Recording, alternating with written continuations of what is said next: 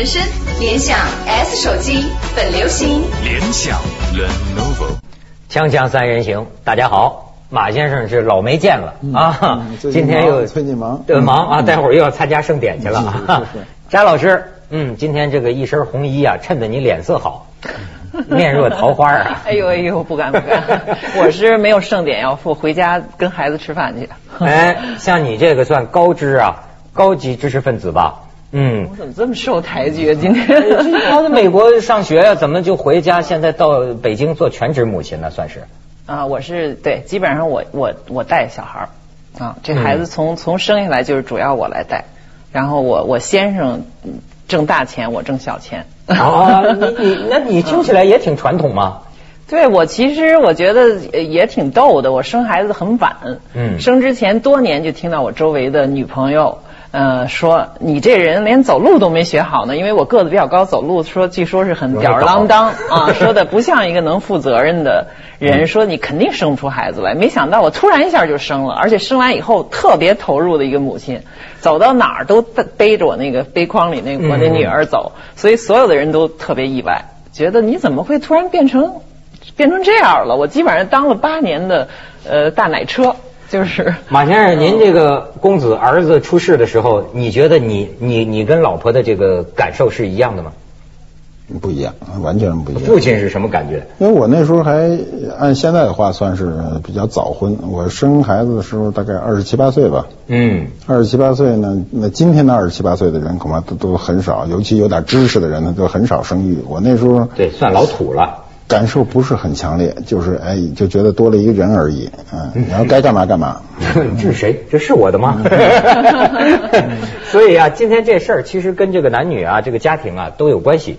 还是从扎老师这儿引申出一个，你看你讲你现在这个早婚都算老土，嗯现在大家聊什么？聊换偶了，嗯，你知道吗？扎老师都要聊换偶。不是，哎，我得澄清啊，这不是我的事儿啊。啊呃，这个呃是沈昌文沈沈工，他上你们这儿做了一次谈话节目，据说是播出以后哈，嗯呃反响比较强烈，因为他谈到了性解放的问题，还引了这个台湾的一位女性主义者嗯何春蕊的一个口号，叫要性高潮，不要性骚扰。宁要性高潮，不要性骚对扰，。这是原话。然后呢，之后马上就有一位好像是辽宁的女性，是一个军警，年轻的军警，主动上门找到沈先生。咱节目有这反应诉说她自己的换偶的经历，就是他自动曾经和另外一对夫妻，他夫妻俩和另外一对夫妻自动自愿的。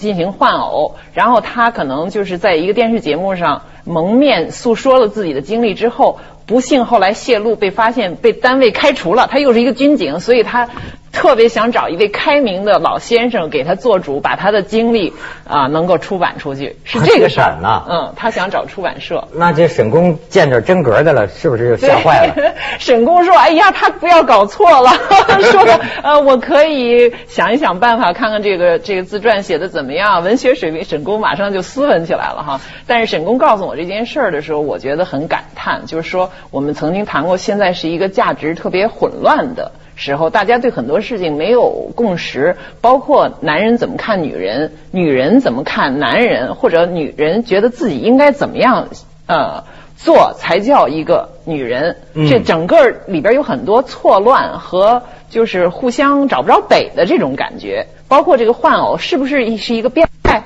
还是一个就是呃走极端？嗯是因为我们长期的这种呃就是压抑性欲的这种文化，常年这种禁欲文化之后一个反弹，就像钟摆似的。从一头打到另一头了，啊啊啊还是说它其实是一个成年人自愿选择的一个个人的行为，嗯，不值得大惊小怪。大家的反应是比较乱的，好像。马先生知道换偶是怎么回事吗？我我我知道这个不是好多杂志都报道过吗？对我我觉得他这个我们社会当他经济发展到一定程度的时候，人在性上面的选择就开始宽泛。你性原来是一个就简单的说，结婚为什么？结婚是为了简单的解决性问题，最早嘛，就是这个一般人您是呃没有什么目的不解结婚 大部分要解决一个省钱的性问题。对，如果你不你 繁对对啊对。呃，我我想繁殖后代这个事儿，在随着随着科学的发展以后，渐渐越来越不重要。嗯那么像这种呃这种换偶，呃，换偶这种现象的出现呢，我觉得很大程度是对婚姻这个制度的一个挑战，因为我们首先这个制度有巨大的缺陷，才有人去挑战。他呀，挑不挑挑不挑战还是极少数人，而且呢，呃，就是存在多年了。其实是今天呢，好像拿出来说，比如说同性恋早就有，对吧？对但是今天成为一个题目，大家来说它。你像你说这个，我就想起来啊，我了解，我我没换过，我我就 我我了解，真的。换过我们也不也也不揪逗你，啊，行行行。我我换我就属于马先生说的那个带一小姐，我去换一下。中国人真是这样的，嗯好像是林语堂还是谁，我记不清，写过这个事，就是在美国，美国人都很老实，说咱咱都带老婆换，结果这中国人呢，他到唐人街找了一个卖淫女，嗯说这 这这是我老婆，以假换真哎 以假换真。我我当年在香港，我是见过香港的杂志报道过，就是香港和广州，有有有一波人，而且呢收入都不低，算是这个白领阶层。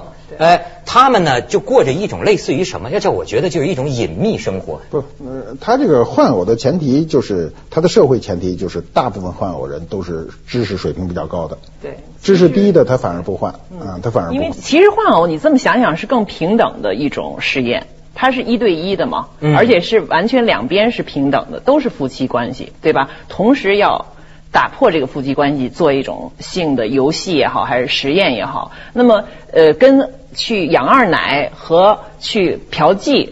那是纯粹的金金钱关系加权力关系，那绝对是有钱的人。你不管是呃男的嫖客去嫖女的，还是女的富婆去 去呃去来一个面首，对吧？嗯它都是权力和金钱，这完全是不平等的关系。所以从这点上讲，其实这两种现象相差相当多的。这今天的换偶比过去容易是什么？是因为有互联网，过去是没有这个东西的，所以过去的、呃过去的换偶会非常少。对，我就说那个广州、香港之间的嘛，他是在网上约定，对。还定期的，对。甚至有时候坐在游在游艇上，对。你这其实我觉得是个心理的特别大的一个考验呢，嗯，因为你比如说，就是说，呃，一个一个盘子都是钥匙什么的，大家抽签儿拿着什么钥匙算什么，然后呢，实际这里边就是说完了之后，夫妻俩再在一起回到一起生活的时候，会产生种种的心理问题，对他这个心理问题，我就看了一眼沈工传给我一张，就是这个女军警的她的换的呃经验，我粗粗的看了一下，我觉得真的她不是为了刺激而刺激，她是想追求一种新的体验，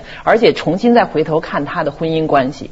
就是呃，他的描写有有一部分心理的描写还是挺感人的，我觉得真的不是那种很矫情的。那时候，呃，李银河在博客上自我封口，不是写了个东西吗？对那大概意思就是说，聊这个，咱社会还没文明到这个程度。对咱们去一下广告，锵锵三人行，广告之后见。有空间，快乐无界限。Tida 精彩大有不同。Tida 零七款全新上市，东风日产腾飞零七至诚聚会。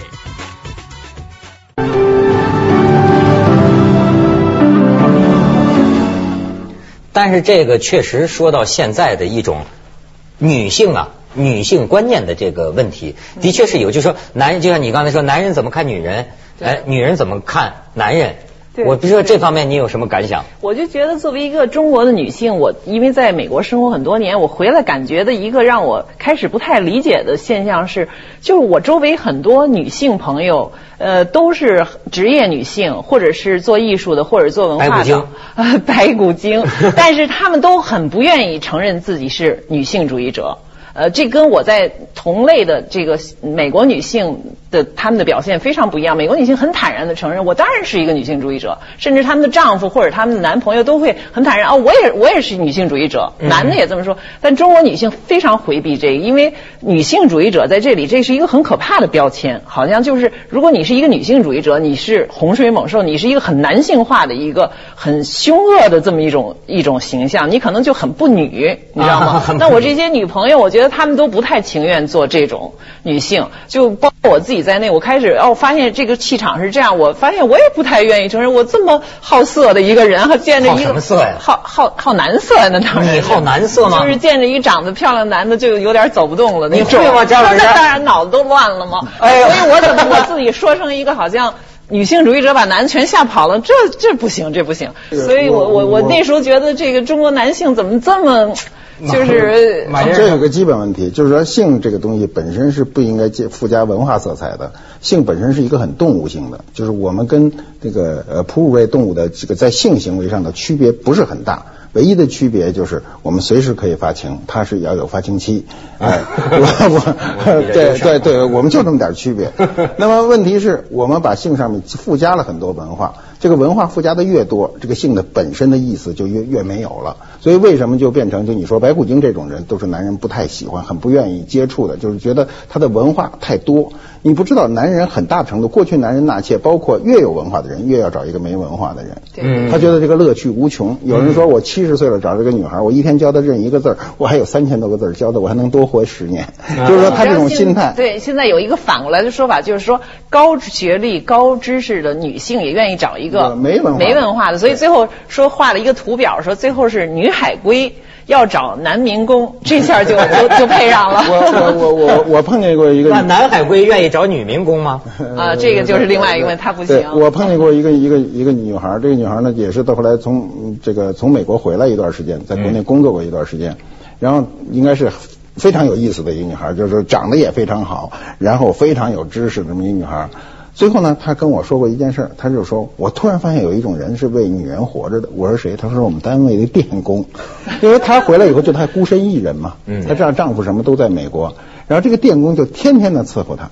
就整个的过程就是按我们看看，就是一个性奴隶，就是任何一个有有知识或者说有地位的男人都不会做到的事儿，这男的都会做。比如每天呢，提前十五分钟下班，骑着自行车就奔他们家给他做饭，做完饭以后呢，吃饭，吃完饭呢，呃，让他去洗澡，这男的就刷碗什么都收拾好了，收拾好了以后呢，这男的去洗澡，然后呢，呃，做爱，做爱呢，满足了他的全部欲望以后呢，这男的骑着自行车就走了。这不是性奴啊！啊啊这就是性奴啊！我关心的是这男电工长得漂亮不漂亮？你看，你这女性主义。呃，这男电工可惜我没见着，我也不知道。但是呢，身体很好。但是突然有一天，就是有一个人敲门的时候，是那男的老婆敲门来了。然后这女的说：“我以前不知道，因为我不知道这个事有老婆啊不是有有老婆吗？”然后后来这这个这个这个骑自行车回家啊，了这这男的就后来从此以后他就不让这男的再来。这女的后来又隔了一段时间又回美国了。他然后他他非常吃惊的跟我说，他说。因为那女的她接触的男的都是有文化的，他说我从来不知道还有这样一种男人。这个男人给他带来的愉快，就是动物本能的这一块，超出以前所有的人。哎，你说这事儿让我想起来，他们最近不聊那王小波嘛？其中很多人注意到的就是说，王小波的观点啊，就是说这个性啊，应该跟这个心和脑啊摘开来，就是说性本身可以是一个享乐的。有乐趣的，对对是吧？人可以舒服吧，人可以玩吧，但但是当然别坑人，别违法等等。对，嗯我是觉得性这个东西太美妙、太复杂了，而且很多种，我们也不一定就是说它就是性和呃脑袋和是要分开的，可以是分开的，也可以是合着的，有多种层次的嘛。有的是那种所谓意淫型的啊，它也可以非常快乐；嗯有的是非常简单的，有的是就是说实话，这人在性上是最喜新厌旧的。你这个时候是要这样的一个电工，那个时候你可能要一个大学教授，对不对？对你是多种需求，所以婚姻是一个永远的困境，它所以你看，强我迫你只就要问你能一种。我我要问你一个问题了，你看你女女性哈，呃，这个观点就是说，性是不是要和情合一？通常咱们周围的女性都是认为，我当然只有跟我爱的人、我喜欢的人能够享受性，但是你认为这两件事儿能分开吗？当然能分开，就是动物性和灵魂的是又有有分有合的。我刚才说就是色和情这件，其实中国的古典文学里有太多的对这个的但是研究，我们有非常高。你行吗什么什么我喜什么行啊？你能就是说你能单纯为了性说咱找咱跟电工玩儿，咱咱咱们开玩开心了玩儿。咱们得说这么具体啊！我反正觉得很多知识分子就是这个。我非常我非常重视动物性。你你就是说，别让我跨到那一步，我就得跟某一个电工啊。但是我觉得一个没有动物性的男性是不性感的，是没有意思的。哦对你对我们是这么我期许的哈 真的，我特我就完全是在佐证马先生的观点啊，就是这样。这这方面在男女，因为从社会学上我们听到的更多是男性对女性的一个。你刚才无意当中举一个例子，就是说，哎，八十岁的呃呃老头儿和和一个二十岁的小姑娘，这就精神。那你要反过来想呢？一个八十岁的老太太和一个二十岁的小伙子，你不是更觉得？但实际上他在心理上是一样的。我们知道，比如说在美国有一个叫 Georgia O'Keeffe，她是八十岁的时候，老太太一直和一个三十岁的一个男管家，很漂亮男管家一直相爱，很少很多这样，包括那个法国那个玛格丽特·杜拉也是非常年轻的情人，这种都是我们可以说是特例。但是其实，在他身上你看到了男性和女性对异性的这种呃身体的需要、性爱的需要，对年轻的一个躯体的这种几乎是非理性的一种爱恋嗯等等，随着年年事渐高，这是在男女身上是一样的，只不过在我们在传统的习惯上是更赋予男性这些特征、这些这些心理需要啊你明你明白我说的意思吗？我明白，其实女的也一样一。样，对动物性的要求、对知识的要求一样的，我觉得基本上很相似啊。但是好像啊，没没解放。呃被压抑的更多。你说就是说因为他塑造的这个阴阳的这个这个关系是，就是说是对啊，你你就是实际上你说的这一套，在周围很多女孩子那里得不到验证啊。他不敢是说，他不敢说，她是不敢说，还是说从小受的这种教育啊，她已经忘了，她已经觉得对很多女的跟我说，她没有什么动物性的需要啊。呃，对，所以啊，就甚至有一些女的说一生都没感觉到性高潮，觉得没有没这回事儿，都是男的非得要这性骚扰。了 他他还是我觉得男性和女性就其动物性上也是有很很大的区别的，所以女的就是男的性高潮全有，对吧？嗯个别的病态的是没有，嗯对吧？大部分人都是有的。那么呃，甚至有的阳痿的人也有性高潮，嗯也可以来。那么嗯呃对，那么女的不是。女的，她首先呢，她在这上面是这个女的本身在动物性本身上是没有性高潮的。你看动物是没有的，动物所有的，你比如你看那老虎交配说谁说动物那母虎动物没有没有，动物也没有没有，不不不，那是你你不是想的老虎，你不怎么我知道母老虎的感动物学觉？专家，老虎不动物学专家可以可以可以通过动物的习性来研究。你看动物在在交配完了以后，那个母老虎迅速反头就咬它，你看到没有？它不是个高高潮的为什么反应啊。我跟你说，我的可以不可以这么诠释？因为他的性高潮的区别是，男性是一次性，女性是多次性的，它的潜在力是多次性，啊所以所以男的妓女非常呃男 妓男非常贵嘛，母因为老虎咬他是因为觉得一次不够，一次不够，你太差了。对对对对不是，他这个这个女很累哦 呃不是呃女性呢，女性的女性从从她的这个性高潮讲，更多的是社会社会学赋予她的。嗯那换句话说，就是她要学习。女的如果越主动越学习，她越容易达到；如果女的被动的就不学习，她就肯定没有。嗯男的是这个这个不太对，我觉得马先生不太对好好。这个就是说女性呢，她是比较隐秘的，但是呃不是需要学习的。好，咱咱们广告之后再说说女性是怎么弄的。锵锵三人行，广告之后见。老师，你说你你的动物性是要学习的吗？没有，从来没有过。那时候我，而且我生长的年代，什哪有什么性教育，根本没有的。